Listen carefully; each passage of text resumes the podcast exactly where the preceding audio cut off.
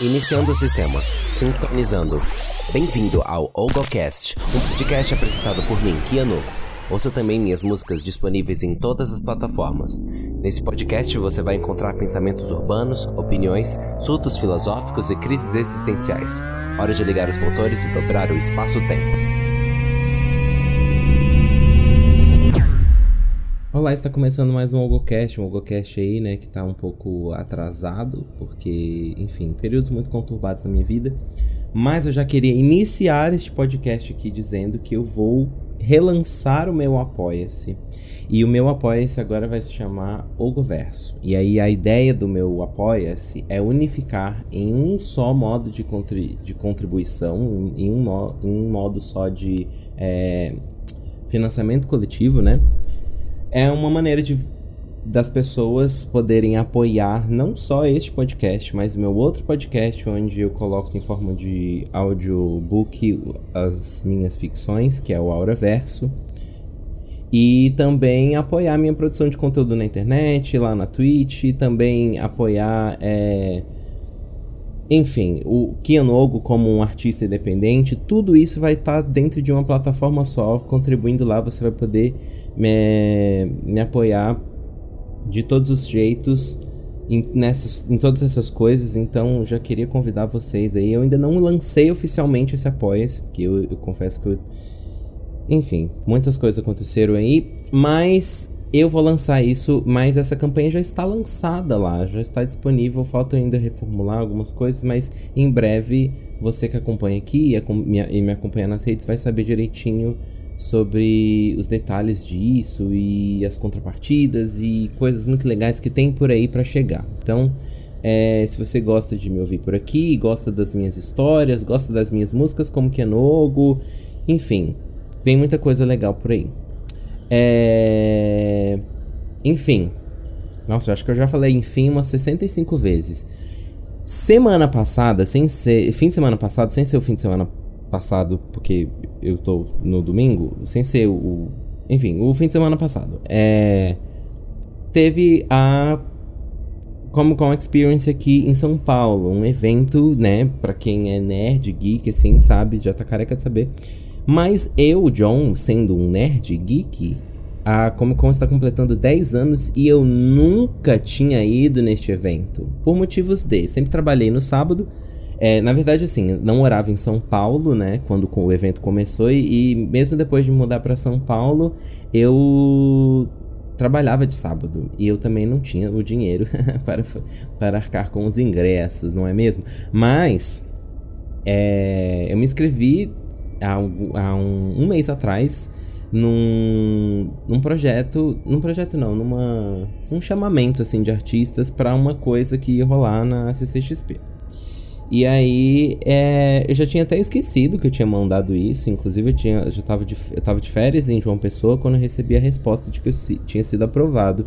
E eu não tinha ideia do que seria. E aí, ele me mandou um briefing muito rápido, assim, o produtor, né? E aí, eu sabia que eu ia fazer parte de uma ação, de uma, de uma performance, assim, voltada pro painel da Netflix na CCXP e que era em função do novo filme do Zack Snyder, que vai ser lançado pela Netflix no dia 22 de dezembro, é chamado, enfim, uma ficção científica chamada Rebel Moon.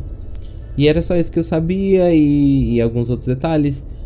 E aí, enfim, eu cheguei em São Paulo. No dia seguinte teve uma prova de figurino. Eu vou contar tudo para vocês, gente, porque, enfim, foi uma experiência muito legal. Acho que talvez seja interessante. Acho que tem muita gente que talvez se interesse para saber como é, é, esses bastidores, assim, de um evento tão grande. Porque eu, realmente fiquei, assim, impressionado com a dimensão mesmo de, de um evento daquele tamanho. Ainda mais para mim que nunca tinha ido e ainda mais para mim que gosta tanto dessas coisas, gosta tanto desses universos. Então, para mim foi uma experiência muito legal. E aí, é...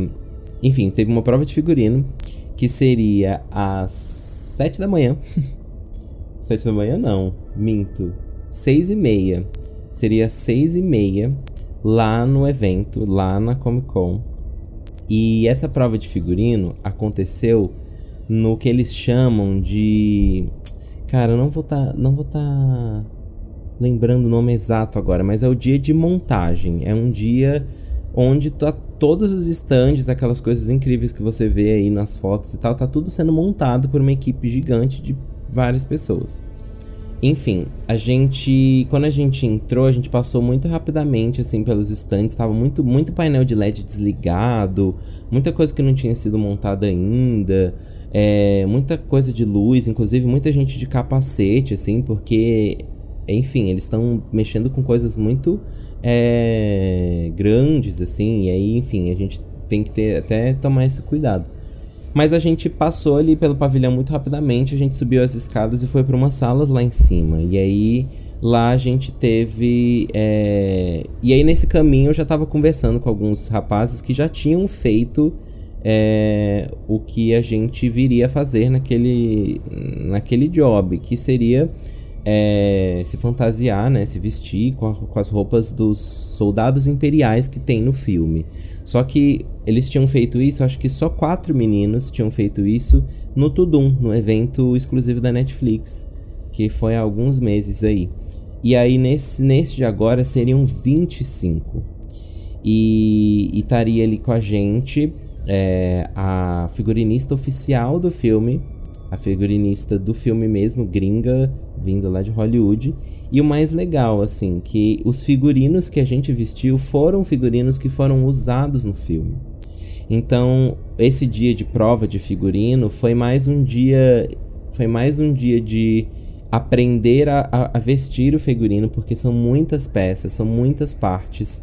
E, e a gente tinha que entender, assim, basicamente é, o que, que rolava, assim, mas é, é, é muito, são muitas peças, é muito interessante. E são muitos rapazes de diferentes tamanhos, né, e proporções e tal, então eles têm que ter uma logística assim muito legal. E aí a, essa figurinista, a Caitlyn, e é engraçado inclusive que a Caitlyn, o sobrenome dela é Pereira. E aí eu perguntei para ela, cara, seu, seu sobrenome é Pereira. E aí o, ela falou que é do marido dela. E o marido dela não é brasileiro, o marido dela é de um país que eu esqueci, assim, agora. Mas, mas é muito legal, né? Enfim. E aí a Caitlyn é uma fofa. E aí veio mais algumas outras gringas também, que são mais produtoras, assim, tal, do evento. E que pareciam que estavam no Tudum também. Mas, enfim, e, e, outras produtoras brasileiras mesmo, que são super gentis, super incríveis. A gente chegou lá, tinha um cafezinho da manhã pra gente, é, do Hotel Renaissance, enfim, muito legal. E aí a gente tomou esse café e, e a gente começou a provar esses figurinos. E aí a gente, na verdade, foi aprendendo a, a, a colocar esses figurinos. Tinha uma camisetinha, tipo, dry fit, assim, sabe? Essas de malhação, assim, cinza por por trás, por baixo, e aí uma calça. A calça já era. É, a calça é tipo um, um, tecido bem militar, bem grosso, bem pesado, assim, não muito maleável. E aí vem uma jaqueta desse mesmo material, você tem que fechar ela com todos os botões até o pescoço. Isso é só, gente, isso daí é só apenas o, a base, assim, da roupa. E aí por cima disso vinha uma armadura que composta assim por peito, costas e, e as ombreiras, que já tem um certo peso, né? E, e aí nos braços tem. Como é que eu chamo isso? Braçadeiras, assim, braçadeiras. É, luvas com os, a ponta dos dedos nuas, assim, sabe aquelas luvinhas de mendigo que vai até metadinho do dedo? E. E aí, lá nas pernas, tem joelheira, é, uma polaina que fica por cima do coturno e, e enfim, meia, né, por baixo, no, por, embaixo do coturno, óbvio. E aí ainda aí por embaixo do, da armadura, que a armadura vai tipo até a altura do diafragma, mais ou menos, tem mais umas 60, mentira, tô exagerando, mas tem uma, um, um, cinto que fica na altura do diafragma, assim, composto de vários bolsinhos, como se fossem bolsinhos de munição, sei lá, de soldado. E aí, quem, quem for lá no meu Instagram, não, eu não postei no feed, mas eu acho que eu vou postar no feed, para vocês verem depois, quem quiser ir lá no meu, no meu Instagram de um Fonseca. E aí, tem um, um cinto e depois tem mais um cinto, e aí tem mais uma bolsinha que fica atrás. E, e aí é, e aí é muito. é muito desconfortável, assim, porque não é muito natural, ela, ela, limita muito seus, seus movimentos, e ainda por cima disso tudo, tem um capacete muito pesado. E por baixo desse capacete você tem que estar tá vestindo uma balaclava, e dentro dessa balaclava você tem que estar tá por dentro do. É, na verdade, tipo, em volta dos seus ouvidos tem, tipo, como se fosse uma ferradura com um imãzinho, porque é esse imã que que loca, assim, que, que, que acopla com as orelhinhas do capacete, que é muito pesado. E aí você tem que estar tá por cima. Essa balaclava tampa o seu nariz. E aí por cima ainda tem óculos é, escuros, tipo de, de, de deserto, assim, sabe? Pra, pra não entrar poeira no seu olho, sabe? Enfim, é um figurino, assim, cara, muito bem feito, muito bonito.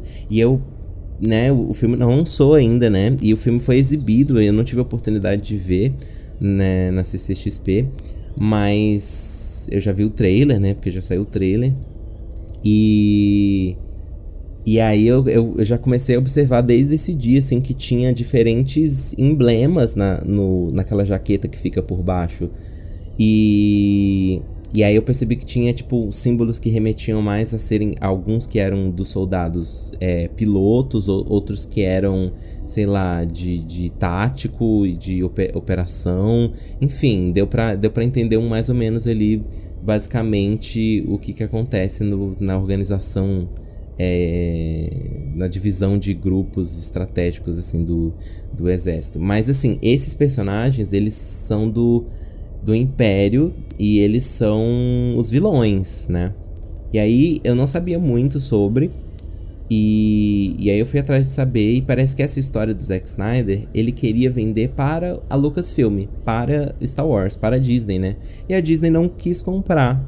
E aí a Netflix quis comprar e aí ele vai adaptar ele, e essa produção vai ser uma coisa muito gigante, muito milionária. Tanto é que o painel da Netflix e o stand da Netflix na, na CCXP foi apenas, foi só, somente sobre Rebel Moon.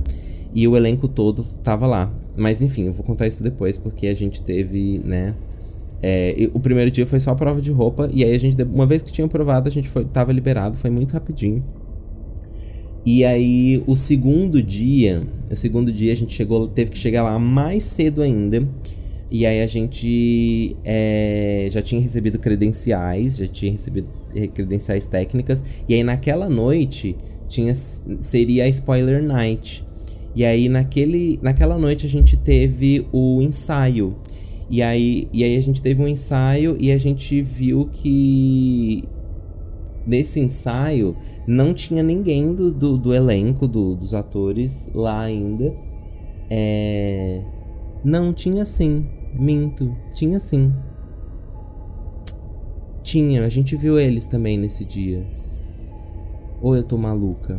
Não, não, não, não tinha. Nesse, nesse dia do ensaio, que isso foi. Isso foi na quarta-feira. Terça-feira foi a prova de ensaio. E aí na quarta-feira. Oh, foi a prova de figurino. E aí na quarta foi o ensaio. E aí nesse ensaio. É, foi pela manhã, assim eles ensaiaram com a gente lá no palco, explicaram pra gente o que, que a gente tinha que fazer. Basicamente, a gente tinha que subir dividido em três grupos e ficar lá parado em posição de guarda enquanto rolava um vídeo e, e a introdução do, do filme. E aí, as apresentadoras ali do painel da Netflix, que era a Carol Morena e o João Pedrosa, eles iam apresentar o filme e etc. É isso, basicamente. E aí a gente acabou esse ensaio, foi bem longo lá, e aí, e aí eu já foi, foi muito bom entender por meio daquele ensaio que, que seria punk, assim, porque a roupa pesa, é desconfortável, não tem como você sentar direito, é, o, o capacete pesa, os óculos pesam, você sua muito por dentro, é tudo muito. Por mais que, que a gente não tivesse que dançar ou fazer uma, uma coisa muito. ou ficar ali muito tempo no palco, todo o processo de, de, de montar, de, vestir esse figurino e de esperar pra gente entrar, organizar lá atrás no backstage, subir, ficar, depois sair, tudo isso é um acúmulo assim de, de energia muito grande. Então, assim, foi algo realmente pesado. E a gente não tinha muita ideia do que seria, né? E aí a gente almoçou lá nesse dia. E aí isso foi na quarta-feira, quinta-feira foi a folga, quinta-feira não teve nada, e aí sexta-feira seria o dia do evento. Na quinta-feira a gente só recebeu, sei lá, por volta de 7 horas da noite, assim, o horário de que a gente teria que chegar na sexta-feira. E aí todo mundo ficou assim, em pasmem, assim, porque a gente teria que chegar. A gente sabia que a, a entrada no evento seria mais pra noite, mas a gente pediram pra gente chegar lá às 5 e meia da manhã. E aí eles, eles, enfim, eles. Como é que fala isso, gente? Qual é a palavra? Enfim, eles pagaram o nosso Uber pra ir pra lá. E aí a gente foi, todo mundo foi. E, e, e foi babado, assim. Tipo, a gente teve mais um ensaio pela manhã, dessa vez sem figurino. Graças a Deus, porque a gente não teve que vestir o figurino. O café da manhã tava incrível, foi super legal, assim. Só que aí deu mais ou menos uma hora a gente já teve que se vestir.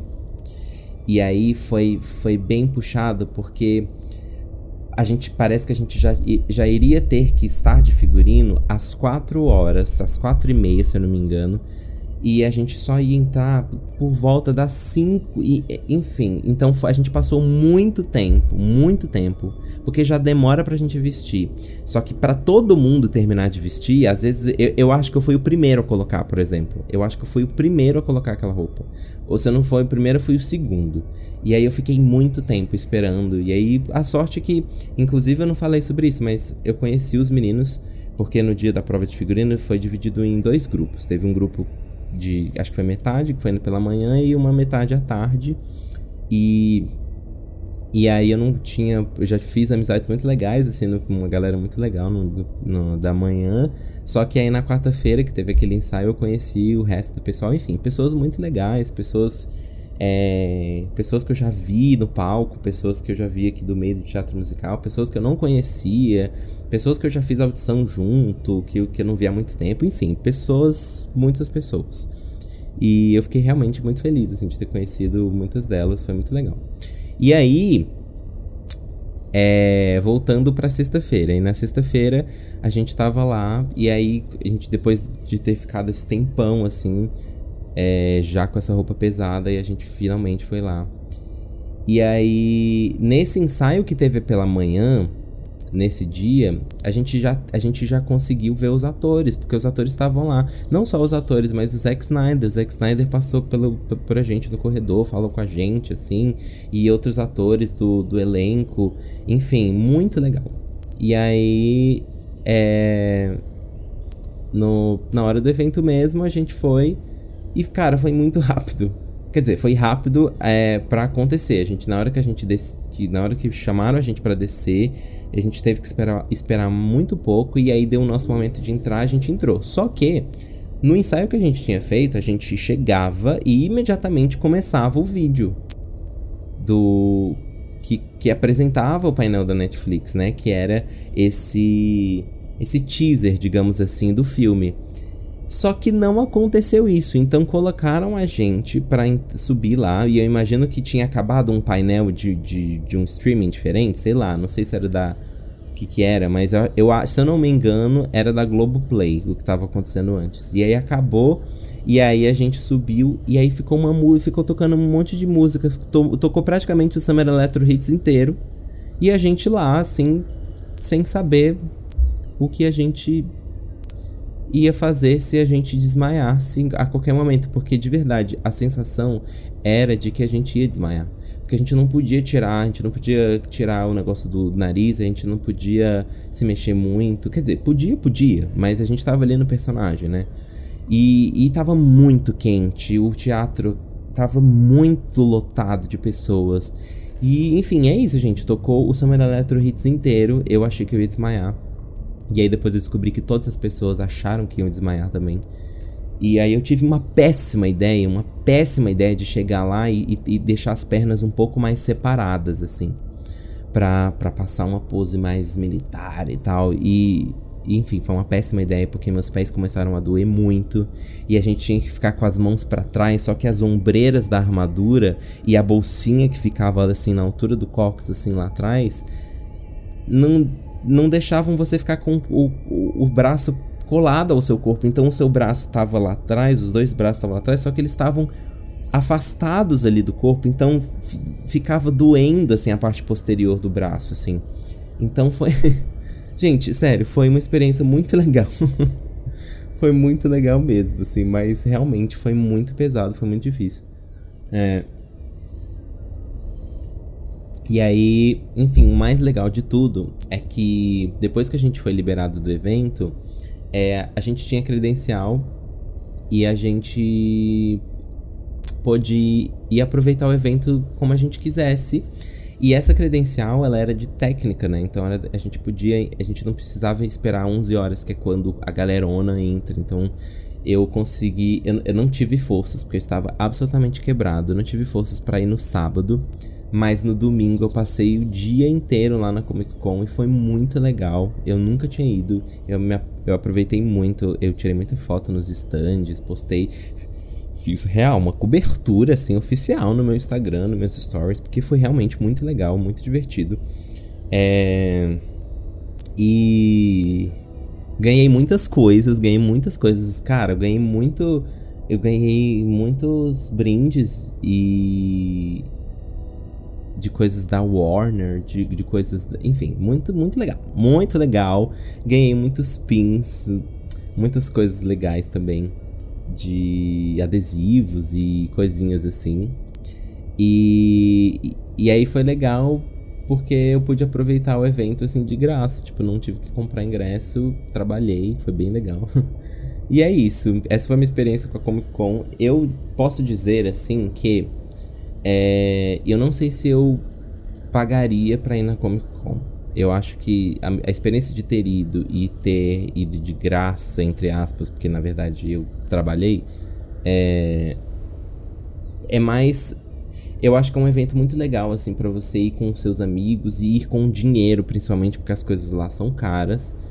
Mas eu acho que não é um evento. Se você é uma pessoa que não tem dinheiro, que você não tem essa coisa, essa cultura toda de fazer cosplay, de ir lá pra tirar foto, tá, não sei o que, não sei o que eu não acho que, que valha muito a pena, assim, se você gastar dinheiro para ir, assim. Eu acho que você tem que gostar mesmo, sabe? Eu acho que você tem que gostar realmente mesmo. Então, é isso. Eu espero ter sempre a oportunidade de trabalhar na Comic Con todos os anos, porque foi realmente incrível. E, e foi um prazer, assim, a equipe toda foi muito incrível, muito legal. E é isso, eu tô muito feliz. E é, nesse domingo, no dia que eu fui, eu tive a oportunidade de ver, assim, um tanto quanto distante, mas eu vi, assim, é, os atores de Duna, o elenco de Duna, cara. Que, tipo, é um filme que eu tô muito ansioso para ver. O Duna 2. E aí tava lá o Timothée Chalamet, a Florence Pugh, a Zendaya, o Denis Villeneuve. Tava tudo lá, todo mundo lá. E eu tava muito, muito feliz, assim. Tipo, cara, foi uma experiência marcante na minha vida, assim, porque foi um negócio muito legal mesmo. Então é isso. Já fica aí se vocês contem a minha experiência aqui. É, de como foi trabalhar na, na CCXP. E aí é isso. Enfim, gente, essa semana aconteceu coisas muito loucas. Muito loucas.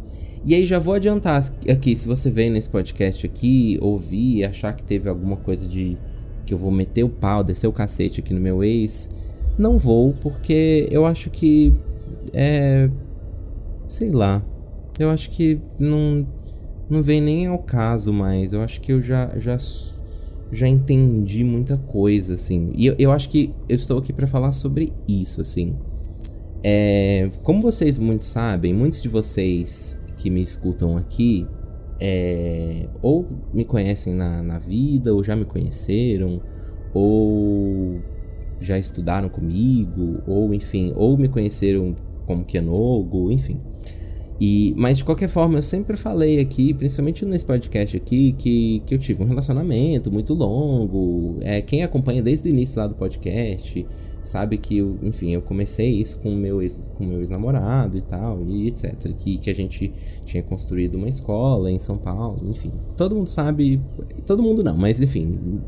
É, é algo que não, nunca foi muito é, escondido aqui né? E principalmente nas minhas redes e etc. É, no final de 2022 a gente terminou. No final do ano passado a gente terminou e a gente terminou bem, assim. Terminou legal. É, assim, não terminou legal, não. Mas é que terminou sem ser uma ruptura grave e, e dolorosa e etc. Blá, não sei o que. Eu, eu realmente entendi que tinha morrido a, a razão de eu escolher aquela pessoa todos os dias para estar com ela e escolher ela como parceiro de vida. Eu não me via mais com ele, não, não entendia mais o meu lugar ali. E. E dentre várias outras percepções, eu tive esse processo todo de é, me mudar e morar sozinho pela primeira vez na minha vida. Então, o ano de 2023 foi um ano que eu me redis redescobri, assim. Porque foi um ano em que eu tive que é, entender minhas relações profissionais, começar um novo trabalho, complementar, é, morar sozinho, é, enfim, estar solteiro de novo, me relacionar de novo, enfim, foi, foi uma loucura. E por um, por um tempo, assim, deu muito certo a minha relação é, pessoal e profissional com o meu ex. A gente teve uma. A gente teve é, um período de conversa. A gente nunca, nunca, nunca, nunca chegou a conversar sobre as questões, mas ficou aquele sentimento de saudosismo. Lembro de, de dele mandar mensagem de aniversário, e enfim, a gente continuava trabalhando junto, aquela coisa. Existia ainda um respeito e uma parceria. É, mas o, o, o, motivo de eu estar gravando essa parte do podcast e, e ter escolhido esse assunto é porque, enfim, o ano está acabando e eu estou percebendo o quanto é impressionante, assim, como a gente vai vivendo a vida e a gente vai se esquecendo de coisas. A gente vai se esquecendo de qualquer coisa tudo, tudo que você lembra, absolutamente tudo que você lembra, é só uma fração muito pequena de tudo que já aconteceu com você. E a gente deleta muita coisa da nossa cabeça. E a gente faz isso escolhendo fazer isso, né? E aí esse ano foi foi um processo, enfim, enfim, eu foi um processo que eu voltei para terapia e aí eu, eu tive todo esse acompanhamento e eu fui meio que estimulado a fazer isso, de revisitar muita coisa, de entender a razão de muita coisa. É... E aí foi muito. Foi um ano que em, algum, em um determinado momento, assim, ali para maio, a minha relação com o meu ex-namorado começou a degringolar para. para. para um, um, um ponto sem volta, assim, porque eu eu já não, eu já não aceitava mais o tipo de, de, de, de poder assim que ele queria ter sobre, sobre, sobre mim. É, e aí foi ficando mais claro assim algumas manipulações assim que foram sendo feitas. É, e, e óbvio, tudo isso sempre vestido do profissional, sempre. Mas o mais interessante, o mais importante talvez a ser dito aqui e que foi a razão e, e, é o que torna tudo muito complicado, mas é também o que torna tudo até um pouco meio patético é como absolutamente todos todos os problemas que são que eram absolutamente de origem de cunho pessoal, de caráter afetivo, é, do nada decidiram ser, se tornaram problemas profissionais, sabe? E aí todas as, as situações que, que ele usou de justificativa para uma série de, de comportamentos e atitudes erradas que ele teve, ele escolheu justificar assim usando o profissional, usando as, as visões profissionais dele e etc. E, e aí foi ficando muito claro para mim, não foi não tão rápido, tá? Isso foi demorou muito tempo. Mas tudo isso dentro desse ano, assim. Foi ficando muito claro assim que não fazia mais sentido mesmo, assim. E aí eu fui entendendo que não fazia sentido eu estar ali, é, não fazia sentido a nossa relação, porque ela tinha sido construída em cima disso. Enfim, eu não quero expor a pessoa aqui, não é, não é o objetivo. Jamais é, vou, vou ficar falando coisas extremamente íntimas da pessoa. Mas a partir do momento em que os acontecimentos de segunda-feira agora aconteceram, e para quem não sabe, eu até expus ali no meu Instagram e, e Twitter, eu é... Tem, que parar de chamar de Twitter, né? Eu tô, eu, tô, eu tô me forçando a falar X. Eu sei que ninguém tá fazendo isso, tá todo mundo chamando de Twitter, mas eu vou tentar falar X. Enfim, eu, eu expus lá no X, é muito esquisito, mas é. Eu expus lá o que aconteceu comigo na segunda-feira, que foi o fato de que o meu ex, ele tava numa peça que ele estava dirigindo musicalmente e mas que ele estava ali com os alunos dele, uma peça montada pela escola que a gente construiu juntos. E aí eu fui assistir essa peça porque eu dirigi essa peça e eu até até ele ter me tirado e me cortado, me rompido da minha, enfim, do meu trabalho, eu também estava nessa peça.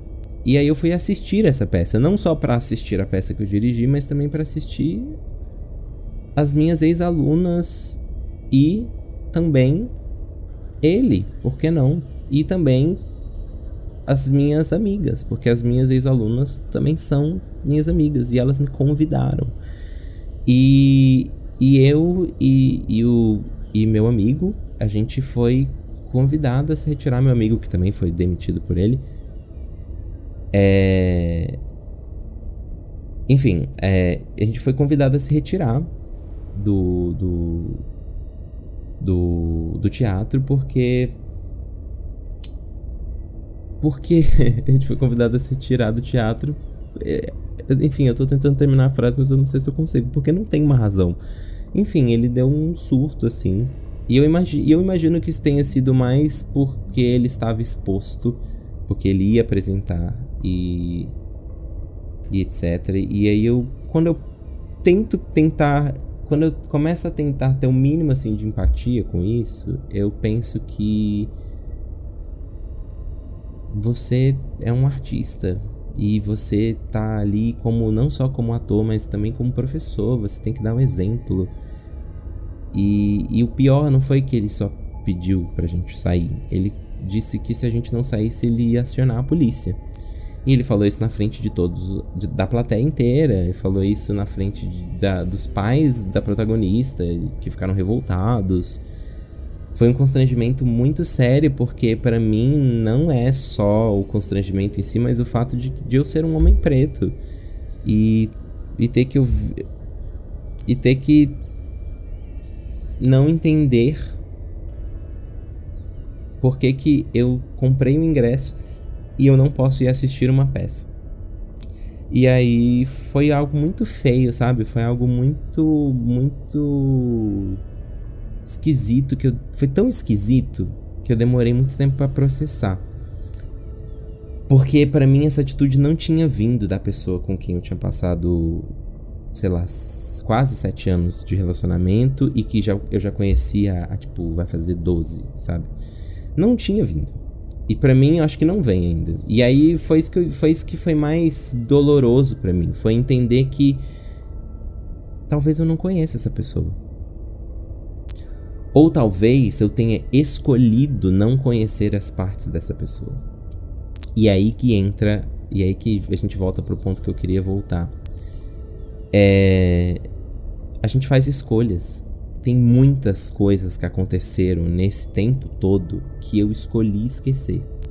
Tem muitas coisas que, que, que eu escolhi é, acreditar, que eu escolhi guardar numa gaveta e, e mas que eu de fato não esqueci. Tava só guardado. E eu fui desbloqueando essas memórias assim. E aí, junto com, com meu terapeuta, e a gente foi entendendo coisas muito graves, assim, sobre, essa, sobre esse relacionamento.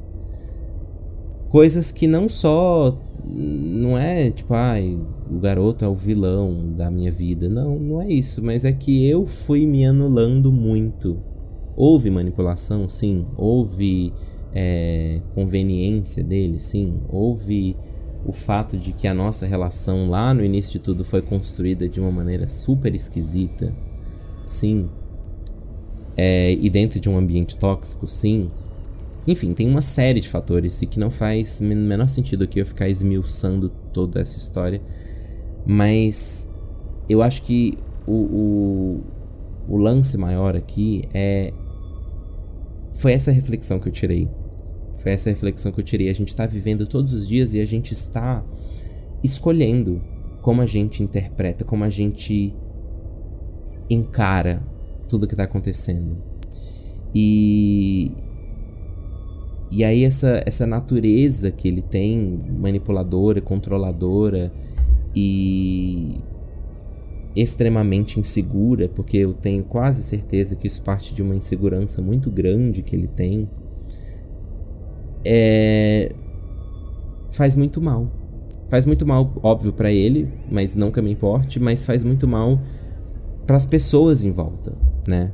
Porque o que me dói muito, além do destrutivo no sentido dele, dele ter destruído muitas coisas que ele construiu, das, de relações que ele fez, de amizades que ele fez, de, de projetos que ele fez, de enfim, de grupos que ele fez, de empresas que ele fez. Não foi só uma, tá? Foram várias. É, tudo foi se.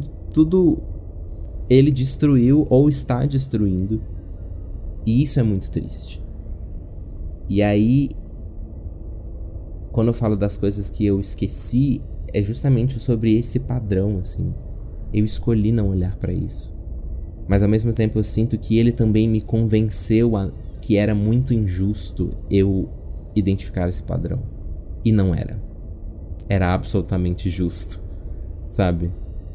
Se ele se ele tivesse sido um, parceiro ideal para mim, ele teria tipo me, me, me, me, dito algo que me fizesse é, sabe, algo que me dissesse, que me fizesse acreditar que ele estava preocupado com o fato de eu estar preocupado com aquilo. Com, com a possibilidade daquele padrão se repetir, entende? E nada disso aconteceu. Nunca. Em todo o nosso relacionamento. Foram só muralhas e muralhas e muralhas e tapumes e coisas escondendo e debaixo do tapete e, e insegurança e desconfiança e, e e aí morreu. Hoje eu entendo porque morreu. Não tinha como não morrer. Simplesmente não tinha como. Não tinha como. Então. As coisas estão. Ainda estão ficando porque eu não terminei de entender tudo, mas. É. As coisas estão ficando cada vez mais claras. Esses dias, nessa semana agora, caiu uma ficha muito grande porque não é só que várias pessoas brigaram com ele, várias pessoas não conseguem mais falar com ele e cortaram completamente relações não só pessoais, mas profissionais também. Mas também tem um outro fato que eu tinha me esquecido completamente. O fato de que a minha relação com essa pessoa começou num grupo de, de amigos, assim, em que todas as pessoas colocavam essa pessoa num pedestal muito grande, num lugar de admiração e nossa, olha como essa pessoa é inteligente, como ela é fofa. E aí hoje me, eu me lembro assim o tanto que não só eu, mas sei lá, 99,9% deste grupo fez, às vezes apenas por causa de uma paixão platônica, coisas que você não faz por um amigo, coisas que elas estavam fazendo pela paixão. E aí você pensa, tá, ele não tem culpa disso. E de fato não tem. Mas o problema é que essas essas essas esses relacionamentos foram construídos assim, inclusive o meu. E isso, é, isso diz muito sobre como essa história se desenrolou, entendeu? Enfim. Uma coisa muito. Muito louca é que eu demorei muito tempo. Muito, muito tempo. para entender que eu não tinha que ser psicólogo dele. E cá estou eu, analisando. Mas é. Óbvio, eu só tô fazendo essa análise porque ela impactou e vai continuar impactando na forma como eu vou me relacionar com as outras pessoas. Na forma que eu, é, por muito tempo, entendi que um relacionamento normal era. E e é isso. Eu vou ter que ir me sarando e me curando dessas dores, dessas feridas. E o mais importante, continuar entendendo, porque eu não terminei de entender. Porque parece que tudo foi um sonho assim. Eu me forcei a acreditar, eu queria vender para o mundo assim essa fantasia de que e isso diz muito sobre mim também, sobre as minhas vulnerabilidades, sobre as minhas questões pessoais, sobre os meus traumas né, da infância. Eu queria provar para o mundo que eu podia ser bem sucedido, que eu podia ser feliz, que eu era amado, que eu podia ser amado. E nem sempre isso era verdade. Nem sempre. É. Não foi um relacionamento onde eu passei violências. Mas foi um relacionamento em que houve constantes e profundas manipulações. Algum, alguns abusos, assim, psicológicos e, e, e até financeiros, assim. Porque a relação com o dinheiro dessa pessoa me fazia muito mal e, e, era tóxico assim. Então, enfim, eu estou num processo agora e isso é muito louco porque faz, sei lá, 10 dias, não, sei lá, menos de um mês que meu relacionamento acabou. E aí, um ano depois, eu ainda tô descobrindo, sabe, coisinhas assim sobre essa história toda. E de novo, eu não estaria expondo isso, não estaria falando isso aqui se o que ele fez na segunda-feira não tivesse me gerado umas cinco crises de ansiedade durante essa semana. e. E é isso. Eu realmente talvez esteja expondo aqui a vida dele e eu realmente não me importo mais. Porque essa pessoa ligou para os meus pais, essa pessoa ligou para minha mãe para inventar um monte de mentiras e falar mal das pessoas que são que até então eram alunas dele ou já foram. E coisas muito sérias, sabe? Acho que o que vem me machucando mais é é o quanto tudo isso foi extremamente sério e o quanto as pessoas dentro disso tudo, que infelizmente acabam envolvidas com tudo isso, não agem como se fosse. Eu acho que essa é a parte que mais me choca e me magoa, mas eu entendo. Eu acho que eu entendo porque é uma situação muito complicada, mas ao mesmo tempo me acessa muitos gatilhos muito sérios assim. É. Eu sou uma pessoa preta e eu tenho essa sensação de que qualquer tipo de coisa que eu faça, inclusive eu estar gravando esse podcast aqui, vai ser lido como eu causando, como eu criando barraco, como eu fazendo isso, aquilo. E isso, meu, isso vai fortalecer a narrativa da outra pessoa porque é isso que ela faz. E ela faz isso muito bem. Se fazer de vítima.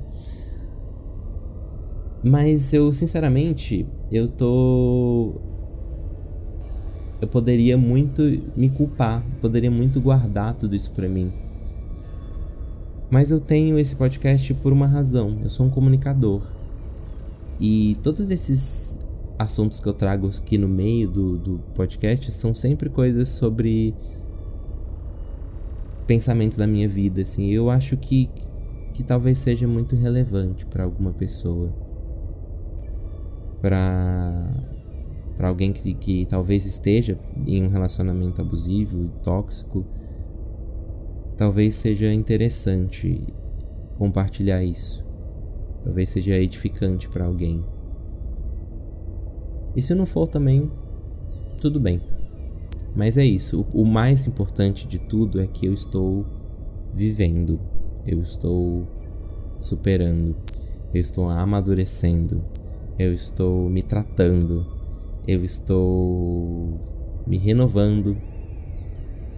E, e o mais importante de tudo, eu estou me livrando. Isso é a sensação que fica e saber que eu vou conseguir seguir o meu caminho é e que eu vou conseguir eu vou eu vou eu tenho certeza disso eu vou continuar seguindo meu caminho e de vez em quando eu vou ouvir a voz dele sabe? Me falando coisas que me paralisavam. Mas eu vou seguir em frente. Eu vou Igual eu coloquei lá na nas minhas nos meus tweets, nos meus nas minhas postagens no X. É, eu vou ter que lembrar quem eu sou e o artista incrível que eu sou. E lembrar de todas as coisas que eu fiz, das coisas que saíram da minha cabeça. E lembrar que eu sou foda e eu sou incrível e que eu sou sim capaz de muitas coisas. E, e é isso. Se você tá aí ouvindo esse podcast, lembre-se disso, cara. Você é foda também. Você é capaz. Você não. Você provavelmente vai passar o resto da sua vida com um resquício de vozes de outras pessoas na sua cabeça. Não tem como a gente silenciar todas essas vozes. Essa história do botão do foda-se, o botão do foda-se ele dura 5 segundos. Mas as inseguranças talvez elas continuem na sua vida para sempre. Mas é, a, é mais sobre a forma como você lida com as inseguranças. É, é, a vida é mais sobre o jeito que você decide agir com as outras pessoas a partir das suas inseguranças. Eu acho que é isso que eu tô. É, acho que é isso que tá ficando cada vez mais evidente na minha vida. É isso.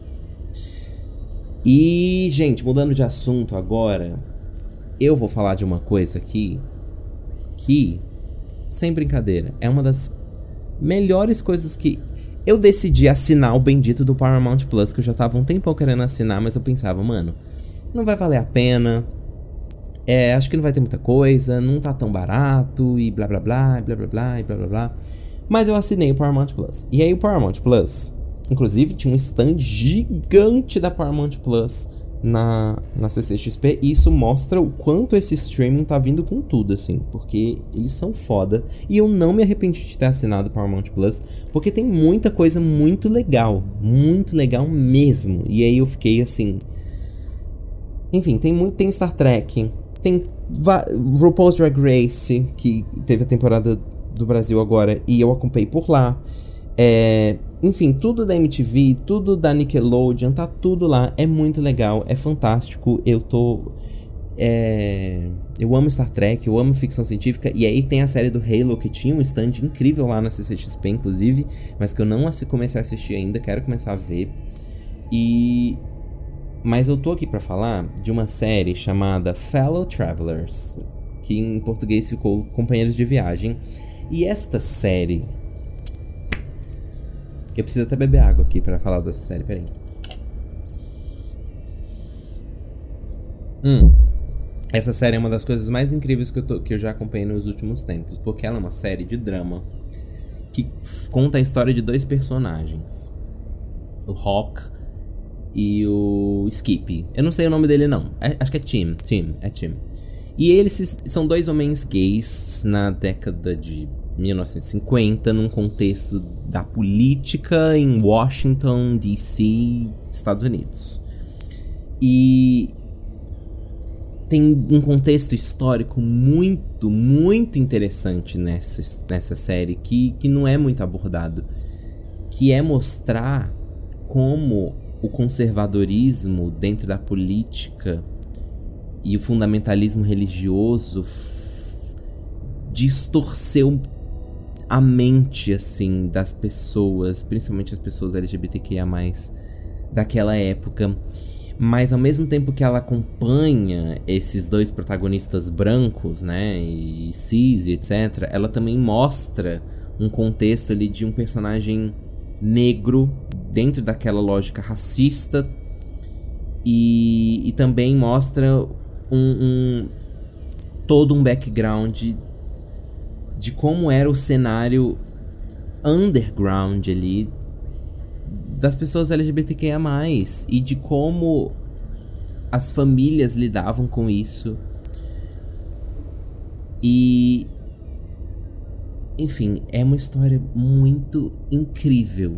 Gente, era era é o tipo, eu vou, vou, dar um mini spoiler assim, mas tem um momento em que o Hawk, que é o personagem do Matt Bomer, ele trabalha ali no, na política, em aquelas coisas de escritório e gabinete político, blá blá blá, ali em Washington. E aí. começa, começa a ter interrogatórios e, e, e, uma, e uma, um determinado departamento de investigação do órgão ali para investigar pessoas potencialmente poderiam ser lidas naquela época, entre aspas, tá? Como depravadas e, e subversivas, que são os LGBTQIA. Então, se tivesse um homem solteiro muito tempo, ou uma mulher que vive com uma mulher, e aí tem uma cena que ele é submetido a um. É um. Como fala isso? Taquígrafo, que é um detector de mentiras. E aí. Gente. É muito interessante, muito interessante. E as atuações são incríveis, o enredo é incrível e a história ela não fica ali nos anos 50, porque, gente, porque ela começa de um epílogo, então você e, e esse epílogo acontece exatamente ali no que parece ser início dos anos 90, início da epidemia do HIV. Então, a história acompanha assim a trajetória desses dois caras e e dá um show assim de aula e de enfim, dá, um, dá um, uma aula de história assim pra, pra gente entender e muita gente não sabe disso, muita gente não entende isso. Mas do mesmo, do mesmo modo, assim, como é, a, a negligência com a Covid, com a negação à ciência fez milhões de pessoas morrerem no mundo, é, a epidemia, o preconceito, a homofobia fez com que milhões de pessoas morressem na epidemia do, do HIV, que não é um vírus que dá, que, que, que se manifesta apenas em pessoas é, LGBTQIA. Muitas pessoas heterossexuais e cisgêneros morreram desse, dessa epidemia, sabe? Então é, é muito importante essa série para entender o quanto o, o, o os Estados Unidos foi cometer um grande genocídio também com essa população. É... Enfim, é muito interessante, as atuações são incríveis, o elenco é incrível, os episódios são, são tecnicamente incríveis, você parece que você tá assistindo um filme assim, é muito bem feito, os figurinos são incríveis, é... Ai, gente, perfeito, inclusive sai episódio todos os domingos, daqui a pouco eu tô indo ali ver bem um, um capítulo novo. E é isso, eu vou deixar essa dica aqui para vocês porque, enfim, eu não vou deixar spoiler de nada, mas vale muito a pena. Vale muito a pena e essa é a minha recomendação da semana aí. De novo, só para relembrar, vou estar lançando muito em breve aí, unificado lá dentro do Apoia-se, uma forma de você apoiar não só a minha carreira como artista independente, como Kianogo, mas este podcast aqui que você, que você está ouvindo, o meu podcast onde eu coloco a minha, as minhas ficções em formato de audiolivro e podcast, o Auraverso, e também a minha produção de conteúdo para internet lá na Twitch etc. Então, você pode me apoiar e, e eu vou estar muito em breve lançando esse meu apoia-se, que é o Ogoverso. E, e aí já vou deixar o link aqui na descrição. E você também não, ainda não tem um vídeo, ainda não lancei 100% a campanha ainda desse. Mas se você já quiser apoiar, já tá lá, já tem como, tá? Talvez eu mude o texto ali para explicar melhor é, sobre os, os, os, meus projetos e tudo. Mas a minha ideia, gente, é em 2024 eu virar uma máquina de produção de conteúdo. Porque, enfim, é o que eu gosto de fazer. É uma coisa que eu tenho muito conforto em fazer. E, e agora eu me sinto mais confiante de fazer isso e fazer isso para minha vida também. Então é isso, espero que vocês tenham gostado desse podcast e até a próxima, até uma próxima viagem aí. Beijão.